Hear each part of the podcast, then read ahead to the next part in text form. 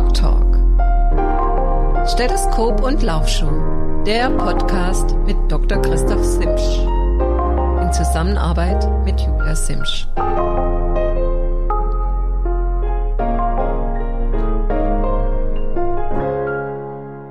Ja, guten Morgen euch allen lieben Hörer, Hörerinnen. Es ist Freitag, der 11.11.2022. Ich begrüße euch zu einer neuen Folge zu unserem Podcast Doc Talk, Stethoskop und Laufshow. Mein Name ist Christoph Simsch. Ich bin seit 27 Jahren Arzt, niedergelassen in einer Praxis hier in Satteldorf.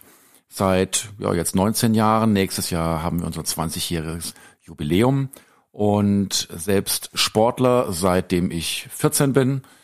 Ich verrate euch jetzt nicht, wie lange schon, aber Triathlet zumindest seit 37 Jahren, sozusagen Triathlet der ganz alten Stunde. Und ich begrüße euch heute zu unserem neuen Thema, der ja Mythos Fettstoffwechseltraining. Und wie kam man dazu? Dieses, dieses Thema ist ähm, ja eigentlich sowohl in Leistungssport als auch im Freizeitsport in aller Munde und eigentlich schon Jahren. Wer will nicht gerne ein paar Kilo abnehmen? Wer möchte nicht gerne seine Leistung steigern ähm, durch die Verbesserung des Fettstoffwechsels? Ich verweise hierzu auch ähm, gerade auf die neue Ausgabe ähm, das Verbandsorgan der Deutschen Triathlon Union, ähm, in dem man sich auch mit diesem Thema beschäftigt. Ich möchte ja die Wertigkeit dieses Artikels jetzt nicht, nicht werten. Bildet euch selbst eure Meinung, ähm, nachdem ihr die Facts zum Fettstoffwechseltraining gehört habt. Ich selbst habe einen Artikel geschrieben, der witzigerweise im gleichen Organ erschienen ist vor einigen Jahren und ähm, habe dann so ein bisschen den Fehler gemacht und habe irgendwann in einer nächtlichen Stunde, als ich dann auf einen Patienten gewartet habe im Nachtdienst, ähm, in, ja, so ein Self, selbst googeln unternommen und bin dann auf die Kommentare zu diesem Artikel gestoßen, die zum Teil sehr gut gewesen sind. Ähm, speziell einer liegt mir da im Kopf, der mich da mehr oder weniger zerrissen hat. Ähm, Sage ich auch später noch ein bisschen was dazu, warum das denn so ist oder können wir auch gleich dazu kommen. Es ist so, dass natürlich ähm, im, im Training, aber auch in, in anderen Dingen, in, im alltäglichen Leben oftmals sich Traditionen aufbauen ähm, und diese Traditionen zu brechen, das ist extrem schwer. Ich sag gerade mal die, die das Gewicht machen beim beim Ring beispielsweise. Da gibt es ja auch Studien, die definitiv zeigen, dass dieses extreme Gewicht machen, um in der niedrigen Gewichtsklasse zu kämpfen, ähm, komplett kontraproduktiv äh, zur Leistung ist und es sicherlich sinnvoller wäre, ähm, darauf zu verzichten und lieber in einer Klasse höher zu starten. Dennoch wird das bis heute praktiziert und wahrscheinlich, falls Ringer hier zuhören, das glaube ich fast nicht, werden die wahrscheinlich Kopfschütteln da sitzen und sagen, Mensch, was, was labert der, der kommt ja gar nicht vom Fach, der kann ja gar nicht richtig mitsprechen. Im Triathlon ist es ganz anders. Da komme ich vom Fach und da kann ich auch ein bisschen mitsprechen, denke ich. Zumal der, das Thema Fettstoffwechseltraining auch ein Forschungsschwerpunkt bei mir gewesen ist. Ich habe fünf Jahre in der Sportmedizin in Ulm gearbeitet und habe dort, ähm, ja, versucht direkt an der Fettzelle zu arbeiten. Meinem Kenntnisstand nach bin ich der einzige bis heute, der direkt an der Fettzelle gemessen hat. Also wir haben uns ähm, erstmal probatorisch selbst ähm, kleine Pistolen in die Seite gerammt und ähm, da habe ich auch heute eine kleine Narbe noch davon und haben ähm, Fettbiopsien entnommen. Die habe ich im Labor analysiert. Äh, einige meiner Kumpels, die auch an einer Studie teilgenommen haben, von der ich später auch nochmal sprechen werde, können davon ebenfalls ein Lied singen. Die wurden nämlich ebenfalls gepiekst und ähm, habe direkt an der Fettzelle gemessen und ich denke, ich weiß, habe die Daten selbst analysiert und auch gesehen, die Ergebnisse, die im Labor herausgekommen sind. Und von daher kann ich ähm, einfach nur sagen, ich weiß, was ich gemessen habe. Ähm, das stammt nicht aus irgendwelchen theoretischen ähm, Exkursen oder gar von ähm, einfach von aus Erfahrungswerten heraus, sondern das sind Daten, die zu denen hinter denen stehe ich zu 100 Prozent. Ähm, warum verteidige ich das so vehement? Ja, wie gesagt, weil das Brechen mit Traditionen relativ schwierig ist. Wir werden auch in der späteren Folge nochmal auf das Thema Höhentraining eingehen, Auch da ist es alles nicht so eindeutig, wie man sich's oftmals vorstellt. Witzigerweise hatten wir in der letzten Folge den Markus Rohrbach hier, der ja ebenfalls mit seiner Fasziendistorsionsmethode, äh, mit, die ja nicht nur von ihm stammt, sondern von, von, von anderen Kollegen äh, entwickelt wurde, ähm, aber auch mit gewissen Traditionen bricht. Und das Brechen von Traditionen erfordert immer ein bisschen Rückgrat und mh, hm, vielleicht auch eine ganze Menge an Arbeit. So, jetzt gehen wir mal in die Sache mitten hinein. Ich möchte euch erstmal, leider kann ich euch nicht verschonen, ähm, ganz kleinen Exkurs in die Biochemie. Ähm, aber bevor jetzt alle hier abschalten und äh, ähm, gähnend da ähm, vor dem Hörer, vor dem Monitor, äh, nicht vor dem Monitor, vor den Kopfhörern sitzen, ähm, möchte ich euch sagen, ich möchte das möglichst ähm, kurz halten, aber ganz kleiner Exkurs kann ich euch nicht verhindern. Am Schluss übrigens ähm, werde ich noch äh, eins, zwei ähm, Facts für das Training euch mitgeben und ähm, also es lohnt sich also im Prinzip bis zum Schluss direkt dran zu bleiben. Ja, Fettstoffwechsel, was heißt das überhaupt? Was heißt überhaupt Stoffwechsel? Stoffwechsel heißt, wie der Name schon sagt, ein Stoff wechselt sich sozusagen, er wird verändert. Ähm, in diesem Fall heißt das, er wird einfach abgebaut. Ich habe viele Patienten, die zu mir in die Praxis kommen und sagen, Herr Doktor, mein Stoffwechsel, der ist ganz, ganz schlecht. Ähm, das ist dann meistens, wenn die Patienten Schwierigkeiten haben abzunehmen. Die Ursachen liegen da meistens nicht im Stoffwechsel, sondern die liegen meistens in anderen Verhaltensmustern. Der Stoffwechsel selbst ähm, wird beeinflusst maßgeblich von der Schilddrüse. Und eigentlich kann man sagen, wenn die Schilddrüse im Normbereich ist, dann ist der Stoffwechsel eigentlich auch im Normbereich. Und sobald die Lunge noch funktioniert, wir brauchen Sauerstoff, um bestimmte Substrate im Körper abzubauen, dann gibt's da gar kein Deuten dran. Und dann ist nicht der Stoffwechsel schlecht, sondern vielleicht der ähm, die vermehrte Kalorienaufnahme oder schlichtweg der ähm, ja, wenige Sport, die wenige Bewegung. Also wenn ich den ganzen Tag am, am Tisch sitze und mich nicht bewege, abends auf der Couch liege und Fernsehen gucke, Netflix, dann ist es definitiv so, dass natürlich der Stoffwechsel nicht schlecht ist, aber der Stoffwechsel kommt überhaupt nicht in die Gänge. Und dann geht auch kein Gewicht runter und dann läuft überhaupt nichts ab insgesamt. Ja, also wir nehmen äh, in der Nahrung Nahrungsmittel auf. Wir gehen heute aufs Fett ein. Ähm, Fett wird ähm, in kleine Teile zerlegt, die ähm, mit Hilfe von Gallensäuren dann schlussendlich äh, blutgängig gemacht werden. Die werden aufgenommen, dafür ist die Gallensäure auch da.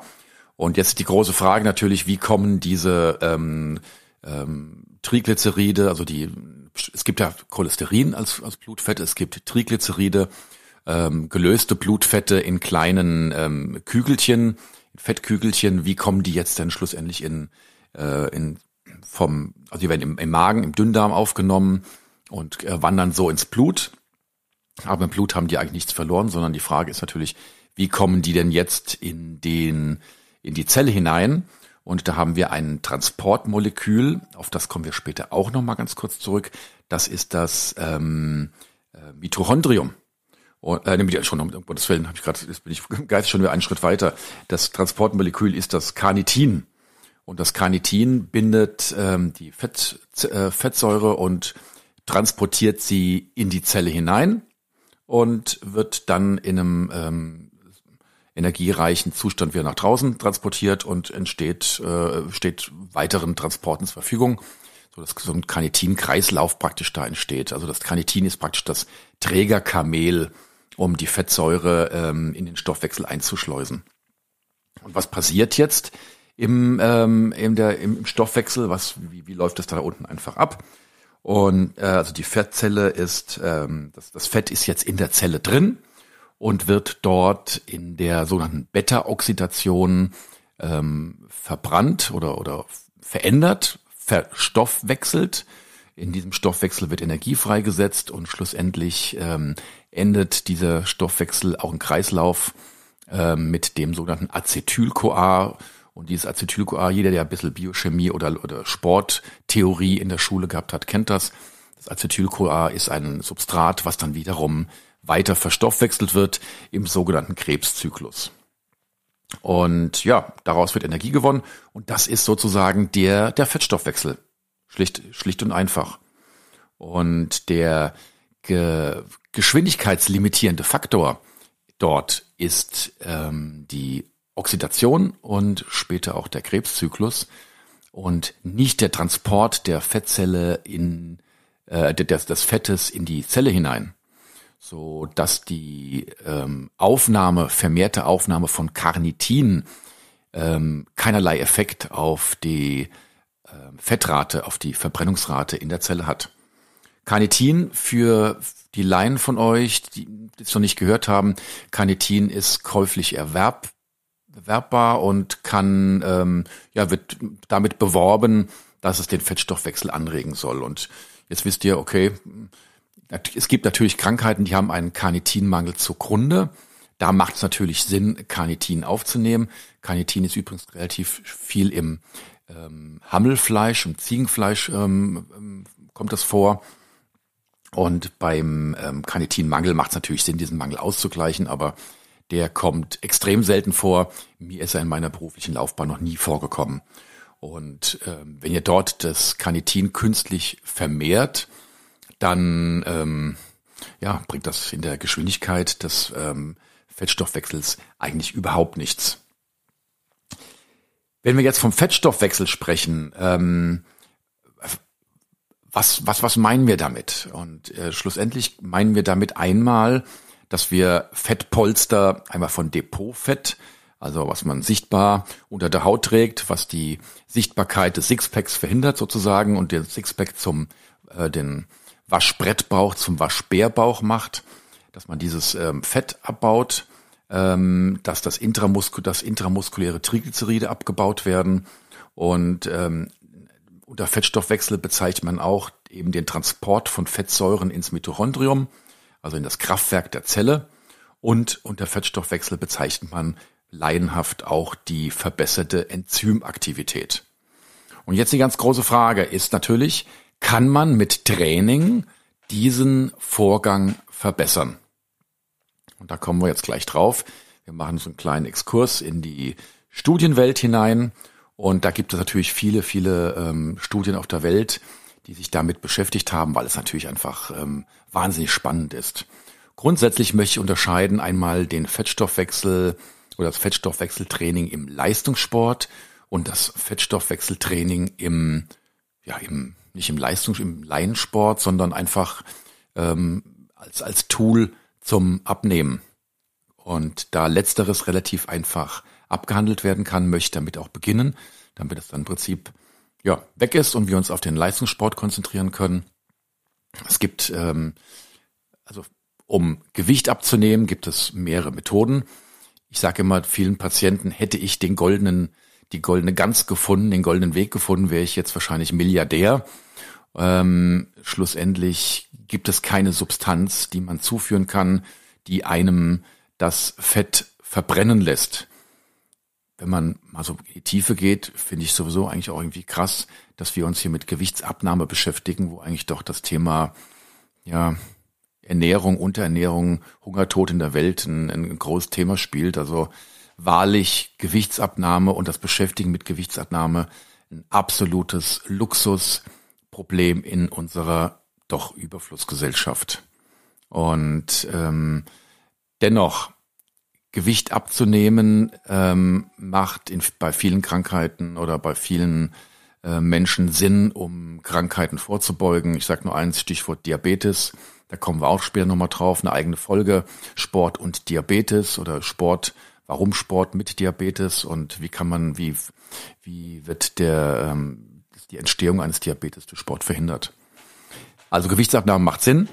Und deswegen ähm, versuchen viele Menschen den Fettstoffwechsel anzuregen, um dort quasi ein Turbo-Abnahmenprogramm zu realisieren und möglichst schnell Fett abzunehmen. Und ähm, dann wird morgens nicht gefrühstückt, äh, vielleicht einen Kaffee getrunken, man geht dann ähm, nüchtern raus zum Spazieren und versucht dort die, ähm, das Fett zum Abschmelzen zu bringen. Das Problem ist dort ähm, einmal, dass natürlich die Intensität relativ niedrig ist. Das wird später auch beim Sport nochmal so sein, das will ich euch nochmal, euch nochmal erzählen. Und unterm Strich, um es ganz kurz zu machen, es gibt ähm, alle Studien, die zeigen, ähm, dass äh, zeigen, dass, dass diese Möglichkeit durch langsames Gehen draußen, durch nüchtern Training ähm, Fett verbrannt wird oder über mehr verbrannt wird, als wenn wir es anders tun, eigentlich ähm, nicht möglich ist. Ähm, die Wahrscheinlichkeit, dauerhaft Gewicht abzunehmen, ist schlussendlich einzig und allein durch die Bilanz Energieaufnahme, Energieverbrauch gekennzeichnet. Das bedeutet, ihr müsst einfach weniger aufnehmen, als ihr verbraucht. Und dementsprechend sind ähm, ja ist natürlich die Ernährung zu kontrollieren. Und aber ich kenne viele, die übergewichtig sind und sich super mit Ernährung auskennen, weil sie schon schlicht und einfach viele, viele Diäten durchgeführt haben, ähm, die dann reflektorisch ähm, sogar zum Jojo-Effekt führen, ähm, der auch hormonell basiert ist. Also der Körper, ich sage immer, der Körper will nicht abgenommen werden. Der hat ein zentrales ähm, ähm, Hormon der Hypophyse, die das äh, Leptin und das Leptin ist der Hauptschalter, der alle Hormonkreisläufe runterschraubt. Und wenn der Körper merkt, dass durch weniger Essen es zu einer Hungersnot kommt und wir sind ja ähm, metabolisch, hormonell immer noch in äh, angelegt. Wir haben ja erst im Prinzip 800 Generationen ähm, ähm, seit seitdem der neue Mensch auf der auf der Welt ist und diesen 800 bis 1000 Generationen ähm, lassen sie, sind keine großen enzymatischen Veränderungen evolutionär ähm, haben, haben stattgefunden.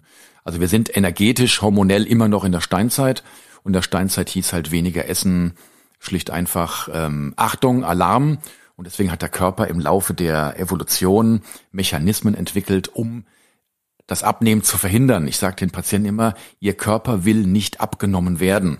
Und deshalb müssen wir den Körper überlisten, indem wir die Kalorien reduzieren, die Ernährung schon sinnvoll gestalten, aber ohne dass der Körper das merkt. Also jede Diät ist eigentlich von vornherein zum Scheitern verurteilt. Und ähm, gerade gestern war eine Patientin, die da zur Beratung ähm, ich sag nur äh, 1,70 Meter Körpergröße, 170 Kilo. Also quadratisch praktisch gut. Sorry, dass ich das so direkt sage. Aber die Patientin ähm, hat natürlich schon alles probiert an Diäten. Und ähm, ja, ich habe ihr gesagt, ähm, dass wieder der Körper nicht abgenommen werden will und wir müssen den Körper überlisten. Ähm, die soll die Ernährung so, also sie hat schon viele Diäten gemacht, die kannte sich top aus und ihr Ernährungsplan, den sie ihr Ernährungsprotokoll, was sie vorgelegt hat, war natürlich top gewesen. Und sie hat gute Fette zu sich geführt. Aber sie war natürlich jetzt in so einer ähm, Belastungsfalle ist sie drin durch das große Körpergewicht von, sie hat ein BMI von knapp 60, ähm, ist natürlich auch Sport kaum möglich. Und ähm, ja, darum geht's. Wir müssen im Prinzip den Körper überlisten, das Hormon Hormonsystem überlisten. Und ähm, ohne dass der Körper merkt, dass in Entschuldigung, dass es in eine ähm, Hungersnot geht und dann den Menschen zum Laufen bewegen, zum erstmal gehen, bewegen, laufen, bewegen. Und da ist die, die, äh, ob ich jetzt nüchtern Training, nicht nüchtern trainiere, erstmal komplett sekundär in diesem Fall, Extremfall. Aber wenn wir jetzt einen Schritt weitergehen und äh, Menschen haben, die abnehmen wollen und schon ähm, deutlich mehr Sport machen können, lässt sich einfach zusammenfassend sagen, nein, wir können durch nüchtern Training nicht den Fettstoffwechsel verbessern. Und von daher ein leichtes Frühstück morgens und dann schlicht einfach auf die Laufstrecke gehen oder auf die, auf die Gehstrecke gehen und den, die Tätigkeit möglichst lange beibehalten. Und man darf sich leider da auch nicht so total illusorische Vorstellungen und Hoffnungen machen. Denn bedenkt bitte, wenn ihr intensiv, wenn ihr gut drauf seid und intensiv Sport treibt, jetzt kein Intervalltraining, aber ein lockerer Dauerlauf, ähm, Radfahren mit einer gewissen Grundgeschwindigkeit, da sage ich jetzt mal 25 Stundenkilometer im Schnitt circa auf flacher Strecke, ähm, ohne E-Unterstützung, dann verbraucht ihr ungefähr 600 Kilogramm ähm, pro Stunde und ein Kilogramm Körperfett hat 9000, also ihr müsst dann 15 Stunden Sport treiben, um ein Kilo abzunehmen. Ähm, bevor jetzt alle aufschreien sagen, Gottes Willen, brauche ich gar nicht anzufangen, steht der Tropfen hüllt den Stein. Das ist alles ein langfristiges Projekt. Ja, und ihr seht, es lässt sich leichter Gewicht zunehmen als Gewicht abnehmen. So, kommen wir aber jetzt mal zum Leistungssport. Ähm, in, damit beschäftigt sich ja, wie gesagt, die neue Ausgabe der, des Verbandsorgans auch. Und ich kenne viele sehr gute Trainer, eigentlich alle Trainer, die das Fettstoffwechseltraining äh, in ihren Trainingsplan integrieren. Und die Frage ist natürlich jetzt, bringt's das? Und die äh, Geschichte ist zweigliedrig. Einmal auch, auch wie das Höhentraining, was später nochmal kommt. Wir haben auf der einen Seite natürlich die Frage, haben wir eine Verbesserung des Stoffwechsels, eine Veränderung der oben genannten ähm, Ziele, also Lipolyse, Transport von Fettsäuren oder verbesserte Enzymaktivität. Und haben wir auf der anderen Seite auch eine Verbesserung der Leistungsfähigkeit. Denn was nützt mir eine verbesserte ähm, Fettstoffwechselrate, wenn unterm Strich die Wettkampfleistung unbeeinflusst bleibt?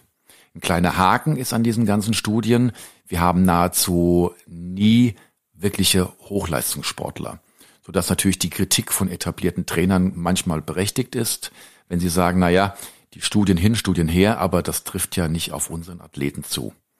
Ich habe mit einem ähm, jetzt langsam ähm, beendenden, seine Karriere beendenden Spitzentriathleten, der auch Hawaii gewonnen hat, ähm, gesprochen, die mir dann übrigens die in meinen, in meinen Augen einzige sinnvolle ähm, Indikation ge, ge, ja, präsentiert hat, warum man Fettstoffwechseltraining durchführen könnte. Wer das ist, verrate ich euch auch später. Also bleibt dran, wird spannend. Es gibt ähm, im Prinzip drei Formen, wie man versucht, das Fettstoffwechsel den Fettstoffwechsel zu verbessern. Das ist einmal, wie gesagt, das Nüchtern-Training mit dem Hintergrund, ähm, dass die ähm, Fettflussrate, die relative Fettflussrate, aber auch die maximale Fettflussrate ähm, verbessert wird. Was bedeutet das relativ? Ähm, relativ bedeutet in Bezug nehmend auf ähm, den Kohlenhydratstoffwechsel. Also wenn ich jetzt eine 50-prozentige Fettflussrate habe, dann bedeutet das 50 Prozent meiner Energie wird aus Fett gewonnen, 50 Prozent wird aus Kohlenhydrate gewonnen. Das ist die Relativität. Eine hundertprozentige Fettstoffwechselaktivität habt ihr, wenn ihr einfach auf dem Sessel sitzt. Dann habt ihr nahezu 100 Prozent, ähm, sagen wir 98 Prozent, weil das Gehirn braucht ja auch noch äh, Zucker, habt ihr 98 Prozent Fettstoffwechsel. Und das zeigt euch schon gleich das große Problem. Jeder von euch kann sich vorstellen, dass das reine Sitzen auf dem Sofa sicherlich kein effektives Fettstoffwechseltraining bedeutet oder auch insgesamt kein effektives Training bedeutet. Und dann haben wir die absolute ähm, Fettflussrate und die absolute Oxidation des, des Fette, der Fette. Und das bedeutet die absolute Menge, die verbrannt wird. Und die ist tatsächlich abhängig von der Belastungsintensität. Um da einen ganz kleinen Exkurs zu machen, ähm, die maximale Fettflussrate ist bei einer Intensität von ungefähr 2,5 Millimol Laktat. Das bedeutet im oberen Grundlagenausdauerbereich. Mit anderen Worten, wenn ihr Grundlagenausdauertraining, äh, Grundlagenausdauertraining laktatbasiert im oberen Grundlagenausdauerbereich trainiert, habt ihr automatisch, das könnt ihr gar nicht verhindern, eine maximale Fettflussrate. Das heißt, der Fettstoffwechsel wird in diesem Fall automatisch mittrainiert, ohne dass dort äh, spezielle Nüchterntraining ähm, nötig ist. Laktat hemmt die Fettflussrate, sodass dann ab 2,5 Millimol bis ähm, ja dann im ähm, GA2, also im Schnelligkeitsausdauerbereich, ähm, findet nahezu dann kein Fett, keine Fettoxidation mehr statt. Dann findet die Energiebereitstellung nahezu aus 100 Prozent Zucker statt. Und deswegen ist natürlich im GA2-Bereich irgendwann auch ähm, Schicht im Schacht. Das könnt ihr nicht unbegrenzt durchführen, weil die ähm, gespeicherte Zuckermenge natürlich irgendwann vorbei ist und auch die Zuckermenge, die ihr aufnehmen könnt, ähm, irgendwann limitiert ist. Auch da gehe ich nachher, sorry, dass ich da auf, nachher später verweise, aber da gehe ich nachher nochmal auf eine Studie ein, ähm, die auch in Bezug nehmt auf meine Studie da ganz super interessant ist. Die zweite Methode des Fettstoffwechseltrainings ist ein vorentleerter ähm, Speicher, Zuckerspeicher, das bedeutet, ihr trainiert am Abend zuvor eine lange Einheit, ähm, ernährt euch entsprechend kohlenhydratarm. Denkt dran, wenn ihr an den letzten Folgen denkt, ganz wichtig, die ersten 30 Minuten auf jeden Fall eiweißhaltige Getränke zu euch zu nehmen oder eiweißhaltige Nahrung zu euch zu nehmen, um die Reparation der Muskulatur nicht zu behindern. Aber ihr kommt dann morgens praktisch mit ähm, leeren Speichern raus. Viele von euch, die schon im Trainingslager waren, kennen das Phänomen automatisch. Ihr könnt abends gar nicht so viel genug essen, dass ihr am nächsten Morgen nicht trotzdem irgendwo euch leer fühlt Und dieses leere Gefühl bedeutet, dass die Muskulatur keine, kein Glykogen, kein, kein Speicherzucker mehr drin hat. Und ähm, ja, dann, dann ein Training obendrauf zeigt tatsächlich, das zeigen Studien, dass dann die ähm, relative, aber auch die maximale Fettflussrate erhöht ist. Also wenn ihr eine Methode ähm, wählt, dann bitte nicht das Nüchtern-Training, sondern dann das Training mit vorentleerten ähm, Zuckerspeichern. Die dritte Methode, ähm, ähm, eventuell den Fettstoffwechsel zu erhöhen, ist die Zuführung von diversen Produkten. Und da sage ich ganz vorne an das Koffein. Und Koffein ähm, verbessert tatsächlich ähm, anfangs die, ja, das Herauslösen von Blutfetten, aber die Oxidationsrate, die Fettflussrate wird damit nicht erhöht. Und dann ganz berühmt eben das Carnitin, auf das ich schon eingegangen bin, das Transportmolekül, was die Fettsäure in die Zelle transportiert. Das ist nicht geschwindigkeitslimitierend und von daher ähm, in meinen Augen, ähm, es hat andere positive Effekte, aber in meinen Augen ähm, bezüglich Fettstoffwechsels komplett, ähm, ja, eigentlich sinnlos und nebenbei gesagt auch relativ teuer. So, das war ein kleiner Exkurs. Jetzt geht's mal in die Sache direkt hinein. Es gibt viele, viele Studien, die ähm, diesbezüglich gemacht wurden. Und ihr habt schon so ein bisschen rausklingen hören. Man kann eigentlich eines sagen, ähm, die Studien, die Nüchtern-Training beobachtet haben, haben alle komplett ergeben, dass reines Nüchtern-Training eigentlich im Leistungssport zu keiner verbesserten relativen und maximalen Fettflussrate führt. Auch die, ja, es gibt einige Studien, die zeigen, dass die Enzyme ein bisschen aktiviert werden. Ähm, und worauf es schlussendlich ankommt, ist ja die verbesserte Leistungsfähigkeit im Wettkampf. Und da zeigt die, zeigen die Studien, dass eine Verbesserung der Wettkampfleistung dadurch nicht erzielt werden kann. Wie kann man sich das erklären? Dass obwohl vielleicht eine, einige Enzyme sich ähm, da verbessert haben und ähm, dass es dann nicht zur verbesserten Leistungsfähigkeit kommen kann, das kann jeder von euch eigentlich selbst aus eigener Erfahrung beantworten. Ihr könnt mit reinem Nüchtern-Training ohne die Zufuhr von Kohlenhydraten ja bei weitem nicht so intensiv trainieren, wie ihr es durchführen könnt, wenn ihr euch wettkampfspezifisch ernährt oder trainingsspezifisch ernährt. Das heißt, die Belastungsintensität wird deutlich nach unten geschraubt und der muskuläre Reiz fällt dementsprechend äh, extrem niedrig aus. Das heißt, hätten wir tatsächlich eine Verbesserung der Oxidationsrate der Fette, müsste die zumindest gleich, aber besser größer sein. Gleich würde ja gar nichts bringen eigentlich, aber müsste größer sein als die ähm, muskuläre, der, also das, das, was ihr durch das weniger Training an Muskeln abbaut. Ja, gut, das können wir natürlich sagen, ja, wir machen auf der einen Seite machen wir nüchtern Training und dann machen wir ein Krafttraining oben drauf.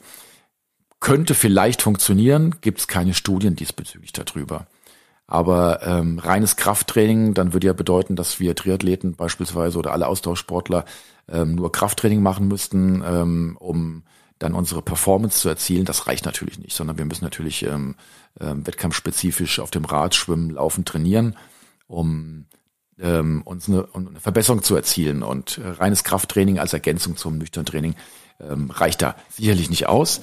Die Studienlage mit dem entleerten ähm, Kohlenhydratstoffwechsel, also Kohlenhydratspeicher, zeigen, dass es tatsächlich Tendenzen, dass es ähm, zu einer verbesserten Leistungsfähigkeit kommen kann. Allerdings ist die Wettkampfleistung ähm, bisher, eine Verbesserung der Wettkampfleistung bisher nicht dokumentiert. Da sage ich jetzt nochmal ganz, Leute jetzt vielleicht aufschreien, die sagen, Gottes Willen, der, das Training bringt ja gar nichts, ähm, das kann ja gar nicht sein, wir machen das schon Ewigkeiten, muss ich sagen, tatsächlich, denkt auf, was ich am Anfang gesagt habe, es gibt keine, äh, keine Studien im Hochleistungssport. Und ähm, vielleicht werden künftig ein, zwei Studien herauskommen, die dann zeigen, dass doch der äh, Effekt eines ähm, Trainings mit vorentleerten Speichern einen Effekt führen kann. Die aktuelle Studienlage zeigt dies zumindest nicht. Ich möchte euch noch zwei Studien erzählen, ohne euch zu langweilen. Ich finde die beide super spannend. Und die eine Studie be äh, besteht ja im Prinzip aus meiner Studie und einer Vorstudie.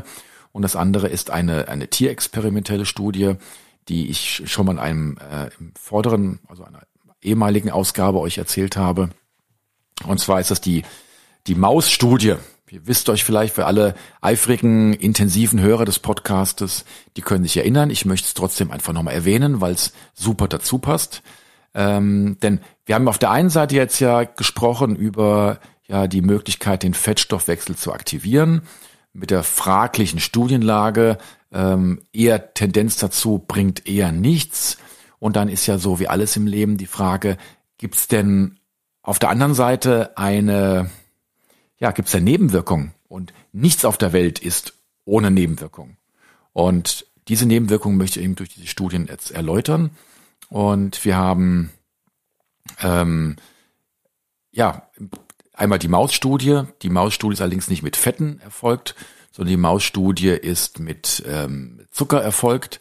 Aber da ging es auch um nüchtern Training im Prinzip. Wir haben einmal der Professor ähm, Sehne aus der Universität Thü hat ähm, Mäuse dauerschwimmen lassen und hat die einmal in Zuckerwasser und einmal in normalem Wasser schwimmen lassen und hat ähm, die normalen Wasser, die hatten beide Mausgruppen, waren vor längerer Zeit nüchtern gewesen und in der Mausgruppe, die dann praktisch nüchtern im Wasser trainiert hat, ähm, hat sich nach zwei Stunden ergeben, dass sich die Muskulatur quasi ähm, im Mikroskop konnte man das nachweisen, praktisch aufgelöst hat. Also große Muskelschäden wurden da gesetzt, während die Zuckergruppe ähm, eine normale Muskulatur nach zwei Stunden noch hatte.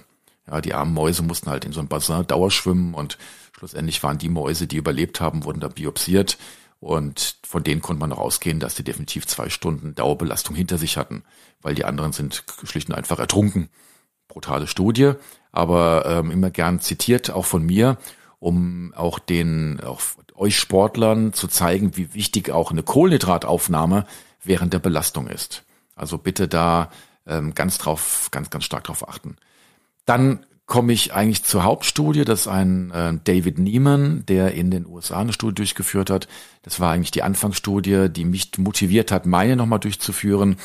Ähm, der ähm, Professor Niemann hat ähm, eine Dauerbelastungsstudie durchgeführt und hat einmal ähm, nüchtern die Leute trainieren lassen und einmal auch wieder mit Kohlenhydratsubstitution und hat äh, geschaut, wie ist die Fettoxidation, ähm, wie ist die Leistungsfähigkeit ähm, und hat festgestellt, dass er konnte ähm, alle negativen Effekte, ähm, also alle Anpassungseffekte, muss man sagen. Die Frage ist ja mal, was ist negativ, was ist positiv? Kann ich ja in der Medizin schlecht ähm, ähm, ja, qualitativ, qualitativ bewerten, sondern ähm, selbst eine Anpassungsreaktion hat ja seinen Nutzen.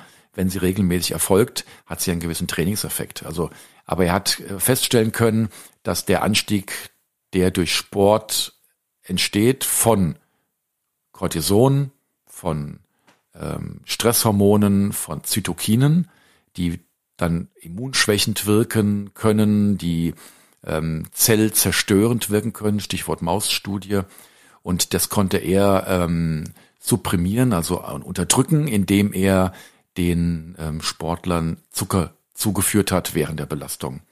Und das bedeutet also, eine Zufuhr von Zucker während Belastung reduziert den Stress signifikant. Das gleiche konnte ich nachweisen meiner Studie. Der einzige Unterschied bestand darin, der, Professor Niemann hat normale Menschen genommen, also keine Leistungssportler, während bei mir Leistungssportler ähm, ähm, untersucht wurden, die allesamt, ähm, ja, ich glaube fast alle in Hawaii gewesen sind zumindest, also die zumindest ein gewisses Leistungssportniveau erreicht haben. Ein richtiger Profi, muss ich alle gestehen, war keiner dabei gewesen.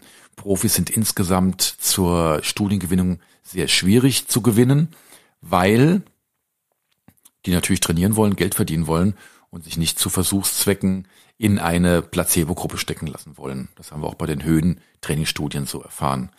Und ähm, wie habe ich mein Studiendesign gestaltet? Wir haben also einen Vorbelastungstest gemacht, haben geschaut, wie ist die Leistungsfähigkeit der Sportler. Das Ziel war, diese Sportler zwei Stunden ähm, so zu belasten, dass sie im Prinzip nach zwei Stunden vom Fahrrad runterkippen und mehr oder weniger von der äh, medizinischen Fachangestellten aufgefangen werden müssen. Das war natürlich nie der Fall. Da war immer noch eine gewisse ähm, Restleistungsfähigkeit da. und so dass wir am Schluss nochmal einen Rampentest gemacht haben. Das heißt, die haben dann, was ich bei 450 Watt aufgehört im Stufentest, äh, bei, äh, Entschuldigung, bei, die haben die Dauerbelastungswerte waren dann ungefähr zwischen 310 und 340 Watt über zwei Stunden. Und ähm, also in einem wirklich sehr, sehr ambitionierten ähm, Leistungssportbereich. Und ähm, nach zwei Stunden 340 Watt haben wir dann jede Sekunde die Wattleistung nochmal äh, um einen Watt erhöht, sodass dann nochmal eine Restleistungsfähigkeit festzustellen war. Äh, in der einen Gruppe wurde ein Placebo gereicht, in der anderen Gruppe wurde ein ähm, Zuckerpräparat gereicht und alle, fünf, äh, alle 15 Minuten mussten die 0,2 Liter trinken und dann haben wir Blut abgenommen und Fettbiopsien gemacht und geschaut. So, was war das Ergebnis? Ähm, das Ergebnis war, dass er ähnlich wie beim ähm, Professor Niemann wir mit äh, der Zufuhr von Zucker die Stresshormonen und die Zytokinausschüttung steigern, äh, ähm, ähm, verhindern konnten und nicht verhindern konnten, reduzieren konnten. Und das war der große Unterschied zu Professor Niemann. Professor Niemann konnte es komplett verhindern. Wir konnten es nur bei bestimmten Gruppen signifikant reduzieren. Bei manchen war der Effekt weg.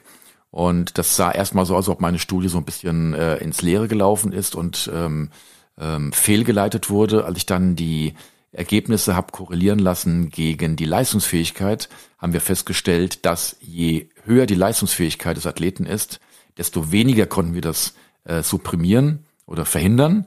Und die Erklärung ist schluss einfach, dass irgendwann die, ähm, also wenn ich 340 Watt trete, brauche ich so viel Energie, dass ich die durch eine bestimmte Menge an Zucker nicht mehr verhindern kann. Also eine, eine Ausschüttung von Stresshormonen.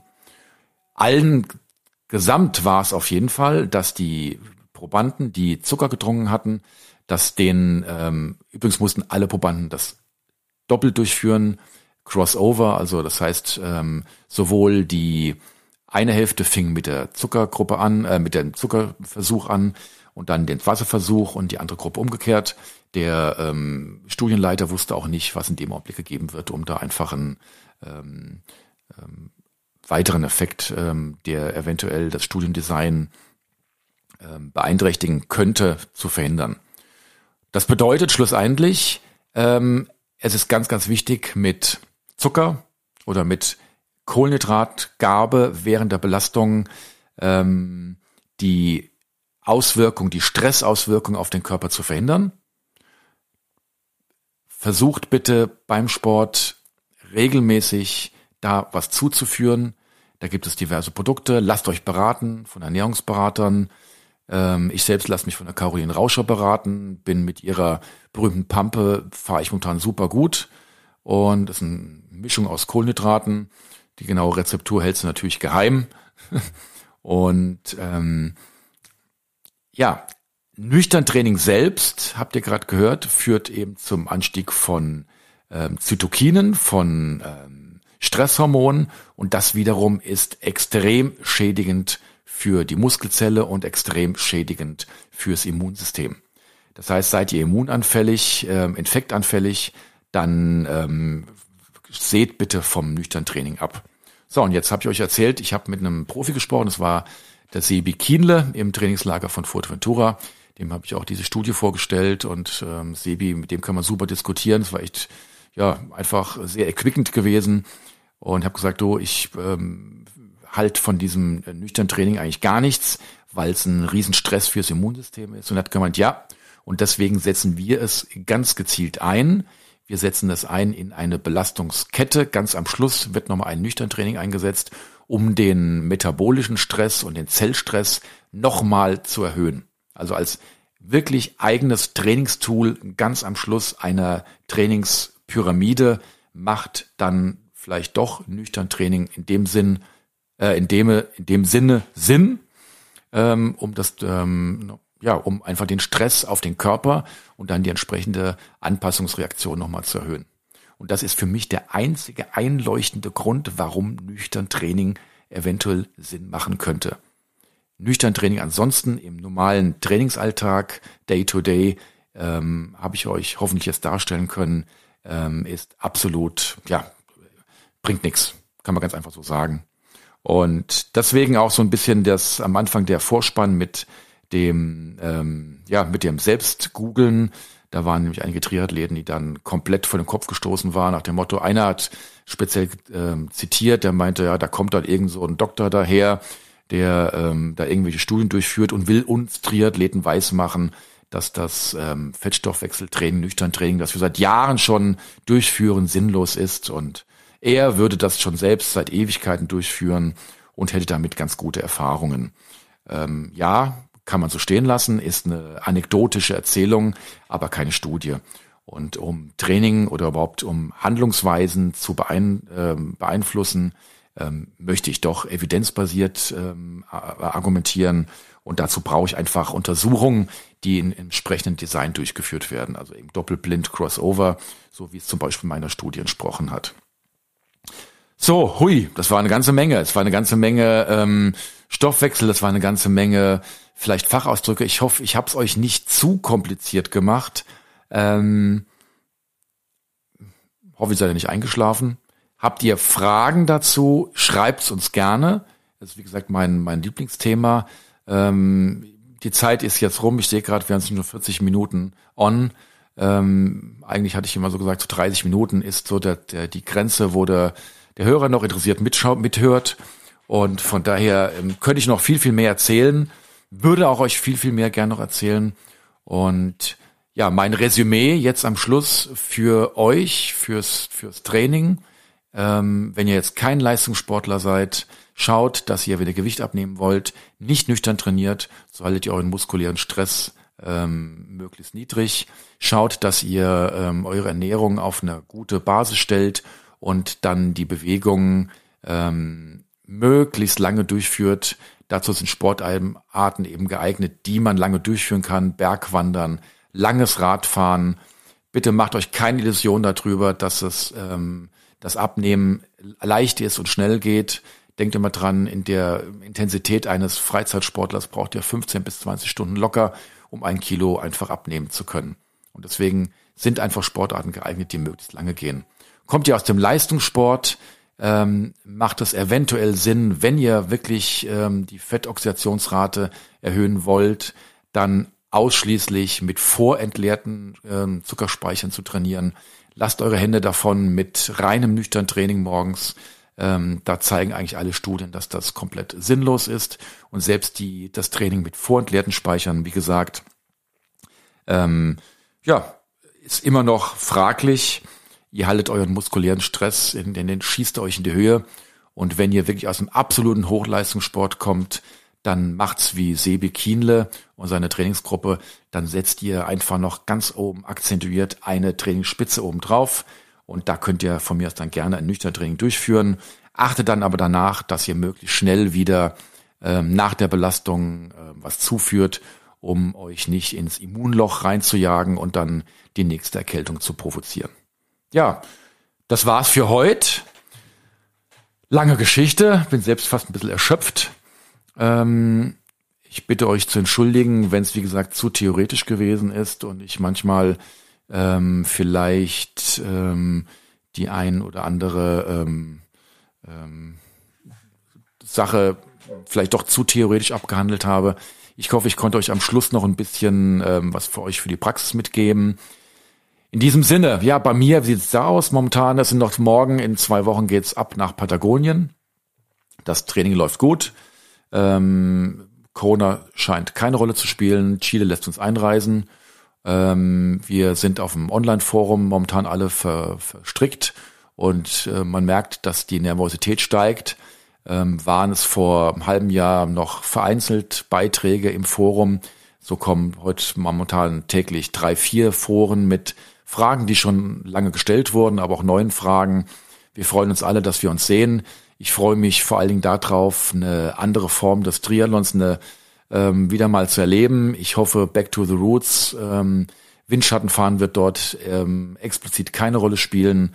Und ich freue mich auf diese ja, Herausforderung. Muss aber sagen, langsam steigt auch so ein bisschen der Respekt und auch ein bisschen die Angst. Aber ich glaube, das ist ähm, vor so einer Herausforderung, vor so einem Langtriathlon sowieso normal. Ja, ich werde euch da noch ähm, ein paar Details dann geben zum meinem Training. Äh, die nächste Folge könnt ihr in zwei Wochen wieder hören. Das ist genau ein Tag vor unserem Abflug. Und auch während ich in Patagonien bin, werden wir diesen Veröffentlichungsrhythmus beibehalten. Über die Themen muss ich mir noch Gedanken machen. Bin natürlich immer dankbar, wenn ihr mir Themen schickt. Also, meine Lieben, dann sage ich, trainiert schön. Ja. Und bis in zwei Wochen. Alles Gute wünscht euch euer Christoph. Bis denne. Ciao.